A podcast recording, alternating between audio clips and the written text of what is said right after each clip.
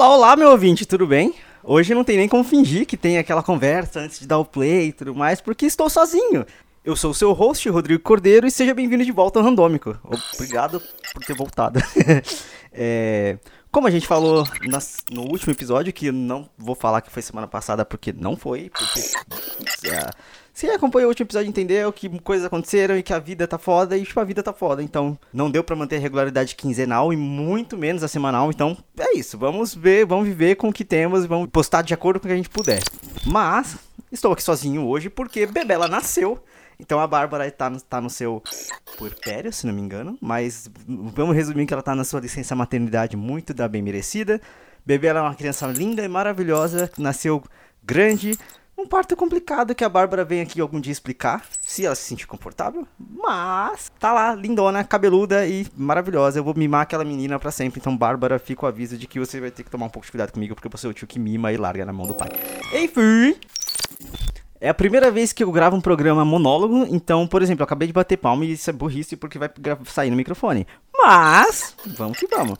Eu confesso que eu tentei gravar esse episódio durante o dia, mas o que eu não. Como eu não costumo ficar aqui em casa de dia, eu moro do lado de uma uh, funilaria, faz conserto de carros, e é um barulho do caralho. E aí hoje, especificamente, durante a tarde, rolou uma marola de tinta, que eu acho que eles estavam pintando algum carro. E tipo assim, se eu fosse gravar, eu estaria levemente chapado de tinta, porque o cheiro estava muito forte, mas... Mas enfim, vamos começar? Vamos! Eu vou trazer um resumo de coisas interessantes que eu fiz e coisas aleatórias que aconteceram na vida, porque é assim que a vida funciona. Mas vamos para a parte mais importante, que é a parte mais profissional. Que eu fui fazer a cobertura da BGS desse ano. E dessa vez eu fui em dois dias. Eu fui na quarta-feira, não lembro a data mais. E eu fui no sábado também. A diferença da quarta pro sábado é que na quarta é só imprensa e os VIPs. Então, assim, é, até onde eu sei, tem, também tem o, o a primeira etapa do concurso de cosplay, então tem bastante cosplay. Mas é muito tranquilo de você fazer certas coisas. Por exemplo, eu não sou exatamente o exemplo do gamer ou do jornalista gamer, até porque nem jornalista sou.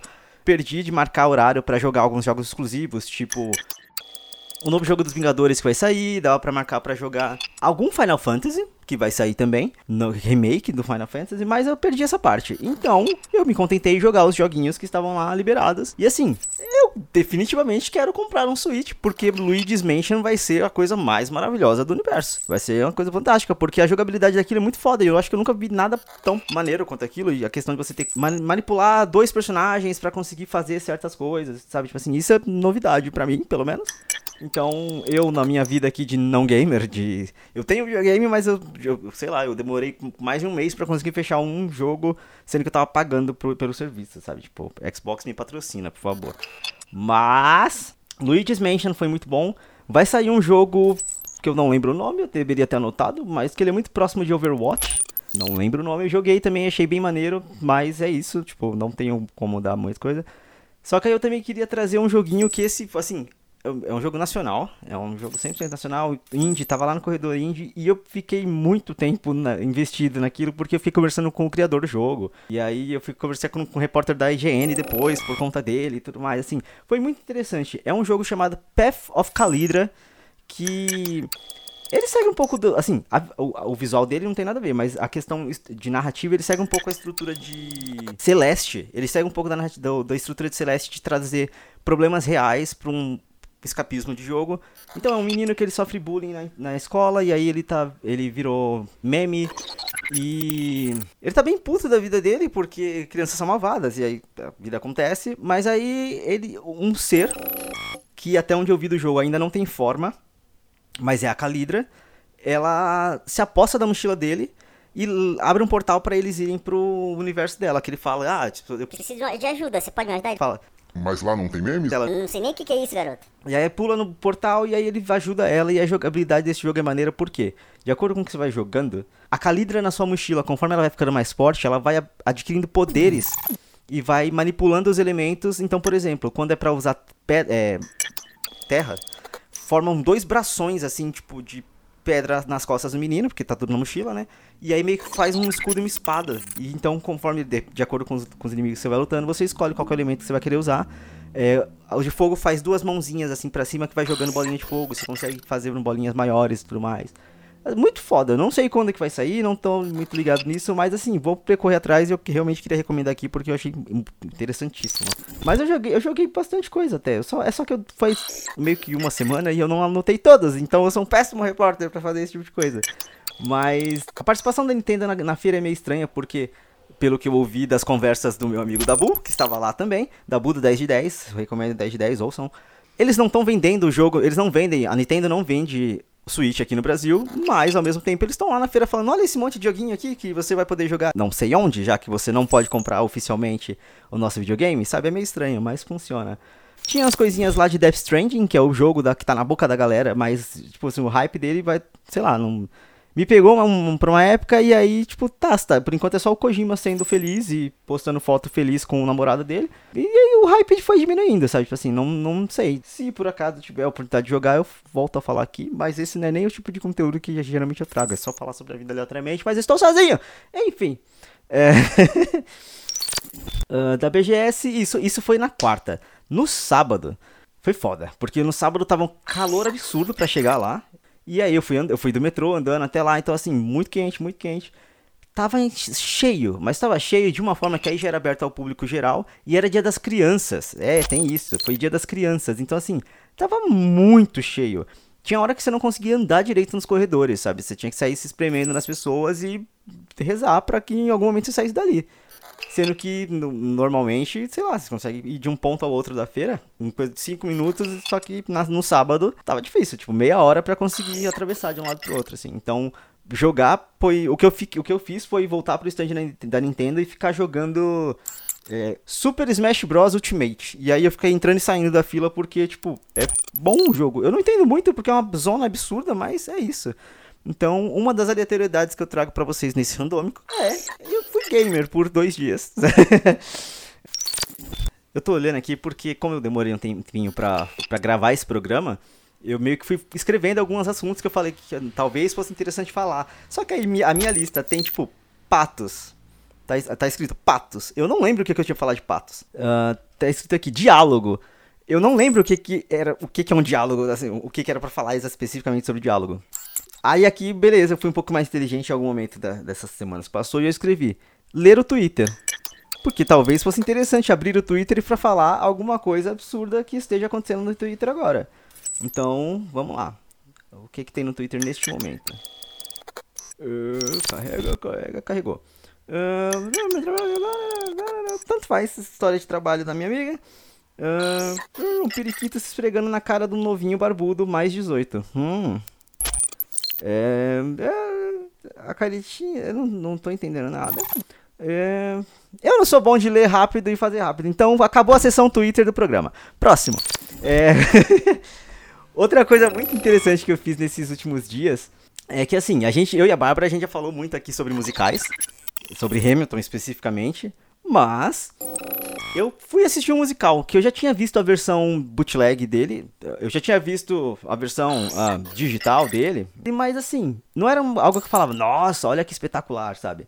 Eu só sabia que ele existia, eu sabia que uma, uma música ou outra que eu conhecia e tudo mais, mas aí estão fazendo uma versão brasileira de Headers. Headers é baseado num filme dos anos 80, mais ou menos, que bem naquela pegada de que anos depois se tornou, por exemplo, um Garotas Malvadas, são três garotas poderosas na escola, e aí tem a menina que meio que se junta no grupo. Só que a diferença de garotas malvadas pra Headers é que, tipo, Headers, em Headers tem assassinato, sabe? Assim, enquanto no Mean Girls tem, é só a questão de, tipo, uh, será que ela empurrou a Regina George no, no, no ônibus? Não, lá tem assassinatos de verdade. Então, fui assistir a versão, essa versão de Header que tá no, no teatro aqui, se não me engano vai até o dia 18 até o dia 17 de novembro. Então, assim, se você está ouvindo esse episódio, eu recomendo que você vá, vá assistir Headers, porque nenhuma versão digital é tão incrível quanto o que eles fazem naquele palco. A entrega dos atores é muito mais forte. E aí, assim, eu não sei se é uma coisa da companhia de teatro que tá fazendo, se é uma coisa, sei lá, de atuação brasileira, mas, cara, a entrega dos atores é uma coisa absurda, sabe? Tipo assim, um personagem masculino principal, que é o JD, eu acho que eu nunca vi num palco algo tão fantástico quanto que aquele cara fez. Porque, assim, é, o, o JD, ele é o personagem principal, ele fica malvado durante a história. Vamos deixar só assim.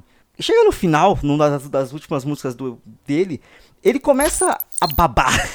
E ele começa a gritar com uma fúria, com uma, cantar, gritar não, ele começa a cantar com uma fúria que não, cara, ali foi realmente um espetáculo, assim. Todo mundo é muito bom. A Heather Duke é fantástica, fantástica. A própria Verônica Sawyer também, ela é maravilhosa e depois eu consegui, eu consegui falar um pouquinho com, com parte do elenco.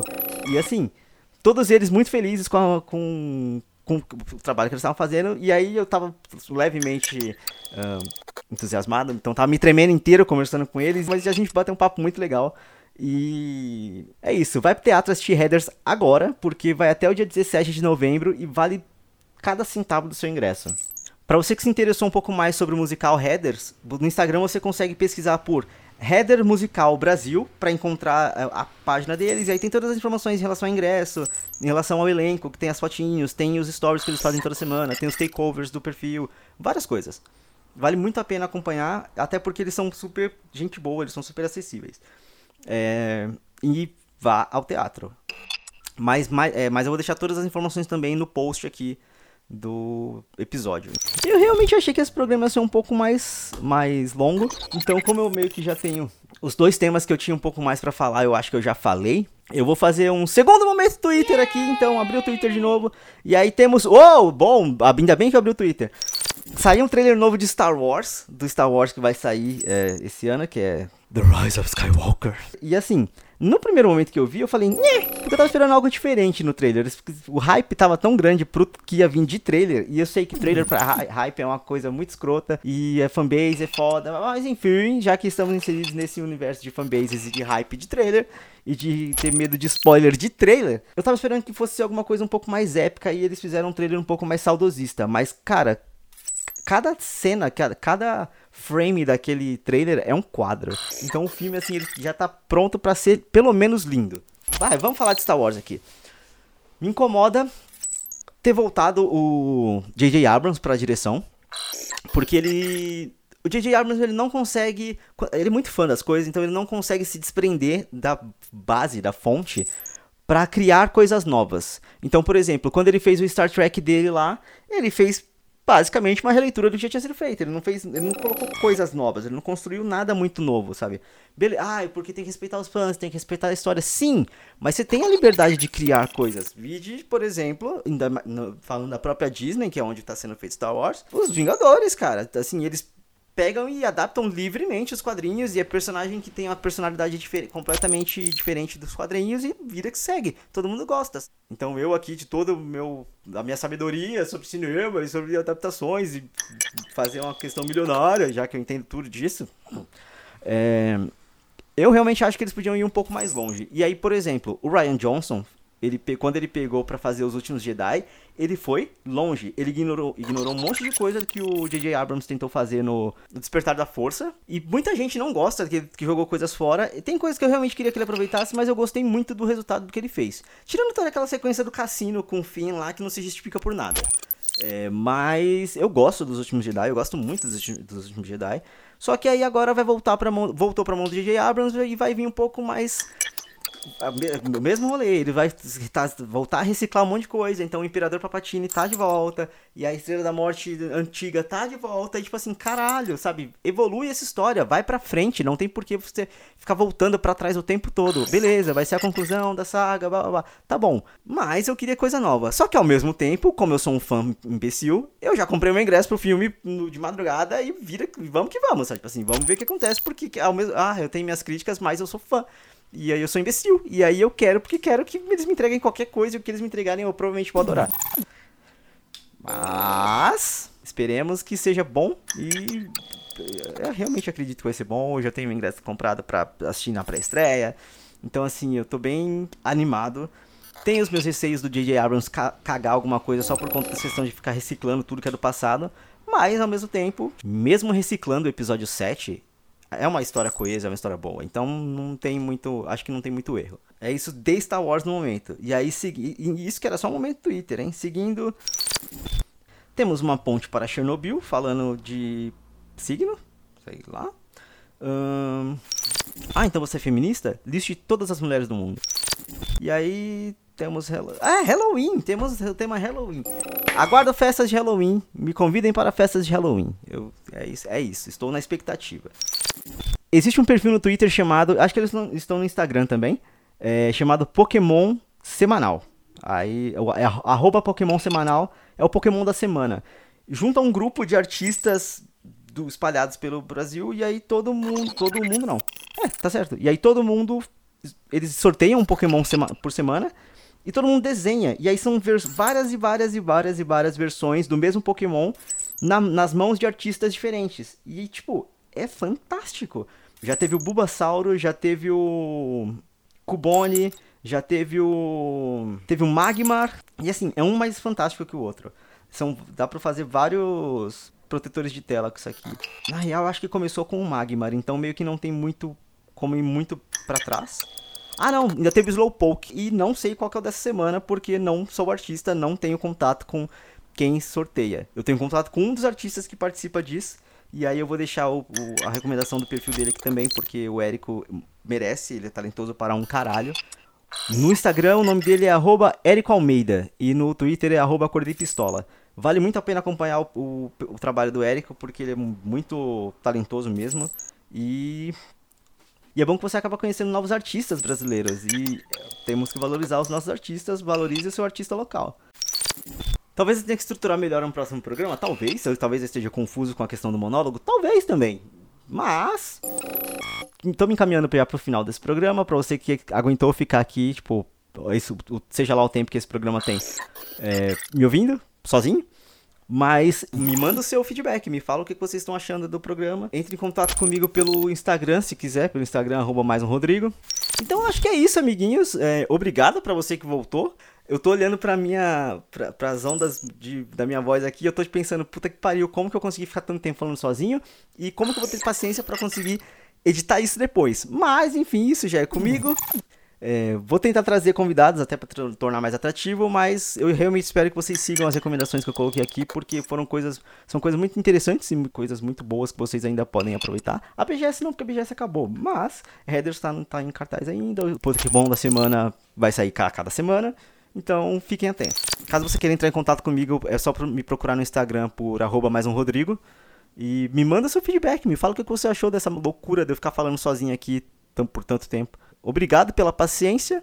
Passe a palavra adiante. E é isso. Tchau.